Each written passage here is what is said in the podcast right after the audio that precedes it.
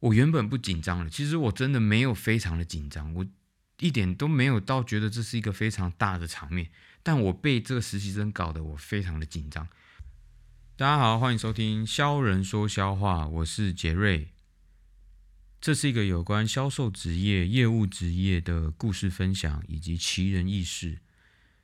这周呢，其实我停更了十多天啊，很高兴可以又跟大家在这里见面。其实我还蛮想念，就是在这里跟大家分享一些奇奇怪怪的事情。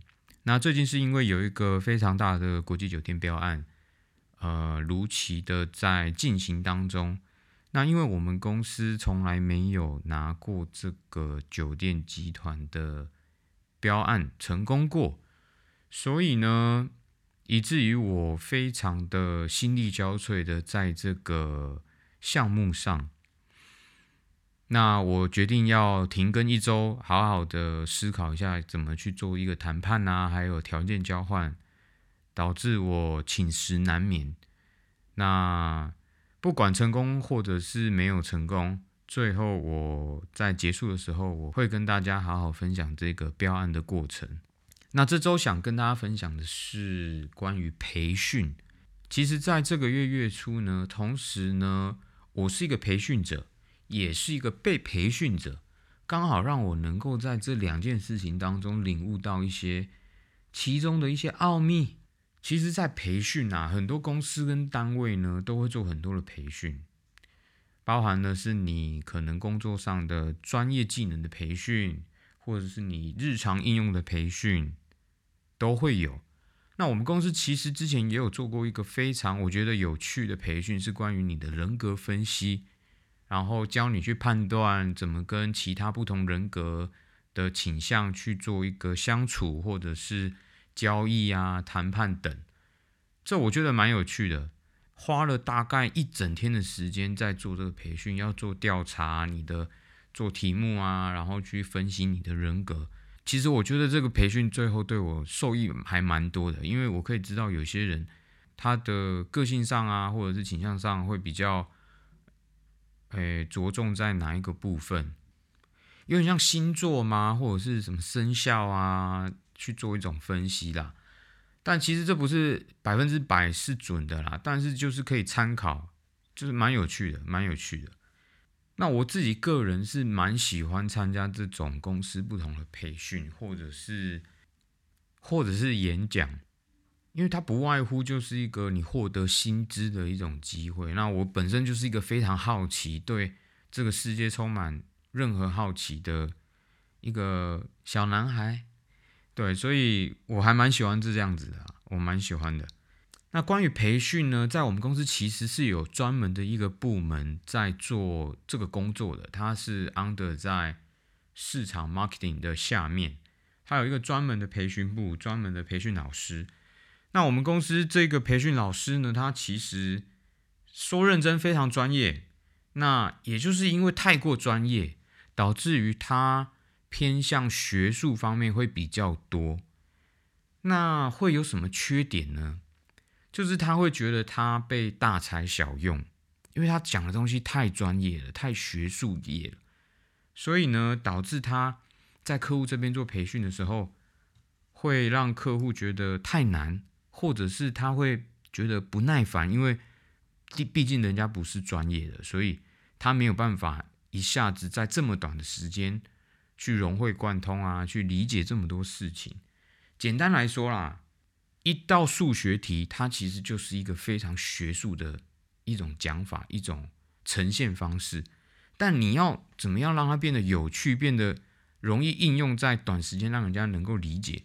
例如说，一加一等于二，可能人家会听不懂。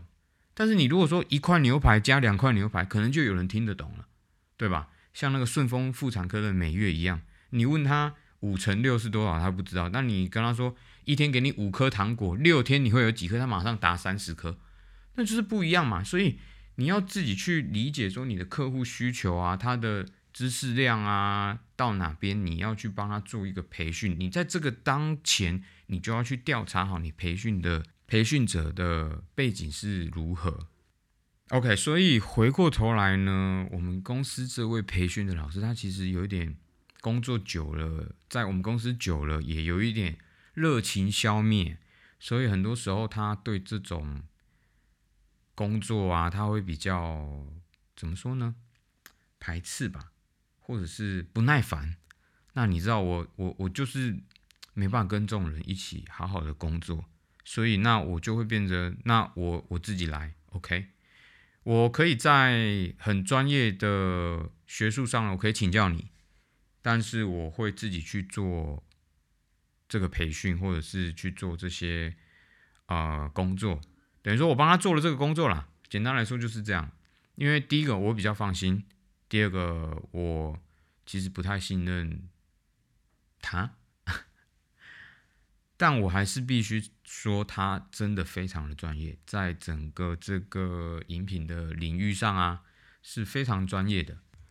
那关于这一次我去做培训的客户呢，其实是一个国际酒店集团，他邀请了中国所有他们的酒店经销商，还有他们的加盟商，还有他们的业主，有兴趣对这个饮品。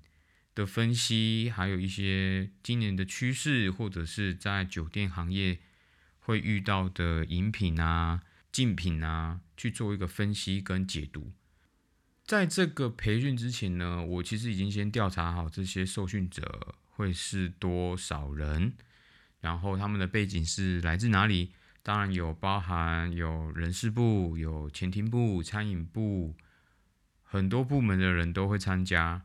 那也就是说，我没有办法说的非常的专业，我需要用一个很通盘的概念去让大家理解这一个培训的内容。对我们销售来说，这就是一个你没有办法把所有的东西在短时间内输出，那你只能挑一些精华，或者是挑一些人家马上能上手的，就像你的简报没有办法。在短时间内把所有的简报讲完，那你只能挑一些重点讲，或者是说你必须知道你受讲的人他有没有兴趣，那你的讲的方式也会不一样。那再简单一点，就是说人说见人说人话，每一个人的方式都会是导致你受奖的方式是不一样的。那回过头来。其实呢，我做好了所有的课件之后呢，跟他们的跟他们的发展部门也做好了沟通，也约好了时间，也敲定了 schedule。那我就也很放心的彩排了一次、两次之后呢，我就很等时间到，我就要准备过去。结果呢，当天其实约的时间是两点开始，那我其实离那边很近，就大概一站地铁的时间。我想说，我大概一点。二十再出发，其实就来得及。那你再做一些 testing 啊，或者是或之类的，都绰绰有余嘛。结果呢，我到那天一点的时候呢，发展部门的人就打电话跟我说：“哎，Jerry，你怎么还没有到？我们一点半就要开始做测试了。”我说：“一点半就开始做测试啊？”所以，于是我就又从我其实那时候在厕所，我就很紧急的就哦，赶快上完厕所，然后就 OK OK 好，我要出去。然后我就很快速的走走走走走走走坐地铁，然后走走走走到他们集团的大厦之后，就准备要去。他们的网络其实不是这么的稳，在包含他们是有接 VPN 的，要跨数据到国外然后再回来，所以就不是那么的顺。然后就已经一点二十五分、二十六分一直在跳，就 搞得我其实有一点紧张了。然后我说：“哎，好好。”最后在二十八分的时候终于好了。我说好，那准备开始嘛。结果呢，那个发展部的人就说：“他说没有，我们一点半开始测试，两点才正式开始。”我说：“那你干嘛给我搞得这么急啦？”后来呢，我就问一下他们集团其他跟我以前对接的其他部门的同事，我说：“你们发展部门这个不是就感觉就是有点两光啊？”然后后来呢，人家跟我说那个是实习生。哦，我说：“哦，原来是实习生哦。”难怪这么年轻啊！不应该讲这种话，跟我差不多啦，跟我差不多。反正就是他是实习生这样子，然后他就跟我过了一下他的稿，他过了大概三次，然后他的开场也过了大概三次，因为他有一些介绍嘛，然后介绍完之后呢，再交给我，然后我来再做这个培训这样。结果呢，他前面讲的都非常好，非常好，非常好。到了快要两点的时候，他说要正式开始了。他跟我说，我没办法听到我自己的声音，就是他的麦声音出去之后，他没办法听到自己的声音。他如果听到的话，他会想干呕。这是什么奇怪的症状？他说我就没办法。我说 OK OK，那你现在是打算怎么样？先把麦关起来。他说 OK OK OK，好，然后他就把麦关起来，然后就自己念了一次。我说 OK 啊 OK OK，好。结果呢？正式要开始的时候呢，他没有照稿讲，他稿还没讲完，跟前面蕊三次四次都不一样。结果呢，他就看着我，好，然后他看着我，我的意思是说，我就给他一个 pass，就是你还没有讲完，你没有照你刚刚的稿讲完，就就接过来给我了。我说你，我就意思就是说，你要不要把它讲完？然后他又给我一个眼神，就是 OK，你要接了哦，你要接了。What the fuck？然后我就 OK 好，我就硬接。结果我硬接之后呢，他不是把麦关起来吗？结果我的麦根本就没有声音。好，结果呢，他老板就马上把他叫过去，然后又又又叫他把麦打开，然后再给我，然后就搞得我好像中间是衔接断掉的那个人。我原本不紧张了，其实我真的没有非常的紧张，我一点都没有到觉得这是一个非常大的场面。但我被这个实习生搞得我非常的紧张，导致于我接接到麦之后，我开始讲之后呢，我的语速其实有点偏快的。然后讲了大概五分钟之后呢，我发现我的语速有点偏快了，我又慢慢的再把它调下来，调下来，调下来，回归到正常的速度。OK，然后最后呢，还是把这个完整的培训把它做完。最后结束的时候，我就说。我本来没有这么紧张，就被你搞得，你从一点就开始给我搞得很紧张，搞到我整个三点结束之后，我才呼吸了一口气，觉得好像已经结束了。然后他说：“不是啦，我是觉得我不能够犯错，什么什么。”一个小女孩，我说：“你不要害怕犯错，每一个人都会犯错，你老板又没有骂你，你要把事情做好，没有错，但你不要害怕犯错，每一个人都会犯错。”那你这样子会导致其他人跟你一样，结果培训之后，我又在那里跟他讲了大概十分钟左右，刚进职场的时候该怎么面对他的老板，面对他的同事，搞得我好像是专门在被他在帮他做培训一样。当然啦，说不紧张是骗人的啦，你肯定在面对这些大厂，我那一天的。培训受受训者大概有两百零八位，其实还是会有一点紧张，只是说你你已经知道说你要怎么用自己的步调、呼吸，或者是你的流畅度怎么把它稳定住，这是其实要有一点经验，你要一直不断的练习。那我其实已经找到自己的步调跟 tempo，结果就不小心被他就是完全打坏了，你知道吗？唉，但不怪他，真的不怪他。OK。接下来呢，就是我们公司也有一个新的机器要发布。那这个合作厂商呢，那时候也要针对我们公司所有的团队去做一个培训。当这个培训老师在做培训的时候，其实这也是我们在学习的一个时机点。第一个，他当时在做培训的时候呢。我能够知道他用了一些哪些技巧，还有，当然这可能是他们公司的课件，但是他在整个做简报培训的时候，我只能说非常的不专业。他其实总共的简报有大概五到十页应该有，但是他就只停留在二到三页就讲完了。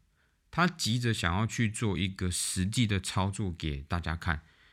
当然啦，实际操作非常重要，但你要先让大家有一个图像思考、语言思考的地方，数据思考之后，再去做一个接触的引流引导，这整个融会贯通起来会更完整。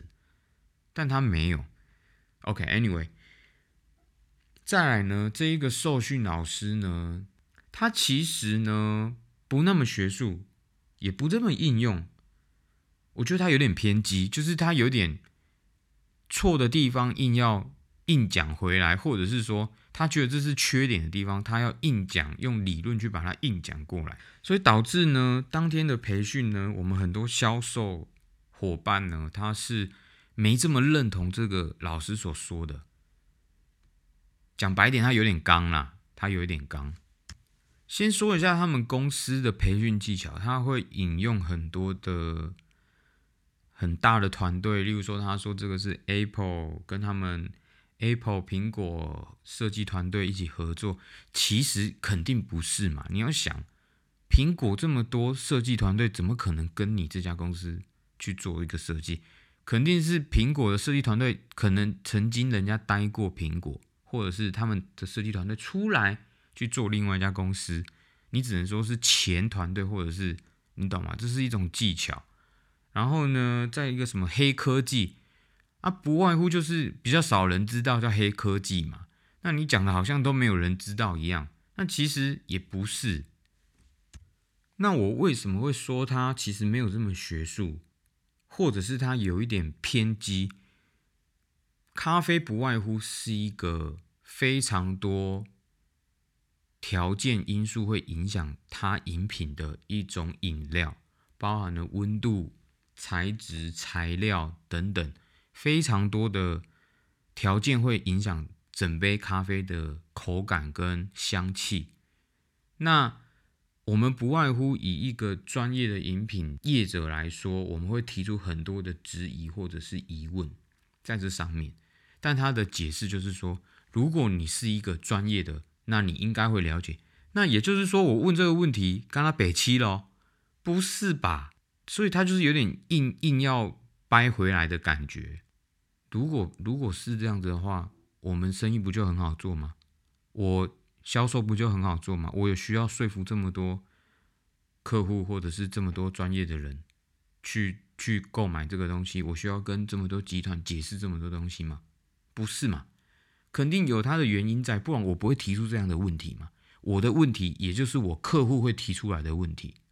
所以在培训当中，我发现这个受训老师有这个问题的时候呢，我开始就知道要怎么去做参加这个培训。我需要自己用自己的理解方式去理解这一个培训，理解他所说的东西，用我自己的语言。再去解释一次这个培训，也就是说，他跟我刚刚所提的我们部门的培训老师其实是同一种概念，他们都很专业，在某方面是专业的。那我请教他的专业，再用我自己的语言去解释这一个课件或是这个培训，这不外乎是一个像一个辩论。辩论这个东西，它没有对跟错，它只有在某一个时期或某一个地点、某一个条件下，它会是对的偏多，或者是错的偏多，但它没有绝对的。我觉得在学生时期呢，参加了非常多这种辩论的题目，批判性的思考，导致于我能够用自己的语言去解释非常多的事情。那我觉得突然间觉得这件事情非常的重要，学生应该要穿制服在学校上课吗？这是我们之前在学生时期要做的一个辩论的题目。那我们就会去思考说，哎，穿制服对学生有什么好处？不穿制服对学生有什么好处？但结论你不能说哪一个是好，哪一个是不好。在结论当中，你不能说。正方跟反方哪一个是对，哪一个是错？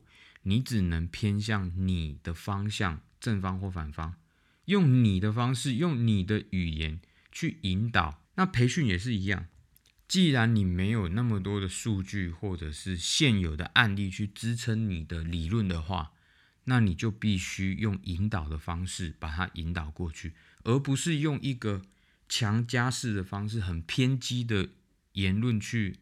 做一个结论，不巧啦，不聪明啦。所以这两个故事分享啊，也刚好让我可以分享，就是其实批判性的思考是非常的、非常的重要。很多时候我们在之前被教导的方式，其实都不会去去思考这种批判性的问题。你从来没有问过为什么？像我自己从小就是一个非常白目的学生，所以到了职场我还是不是很乖。最重要的，最重要的，还是要用自己的语言跟自己的方式去做每一样工作跟每一样事情。希望这一次的分享关于培训，大家会喜欢。那我们今天就到这边，谢谢大家，大家拜拜。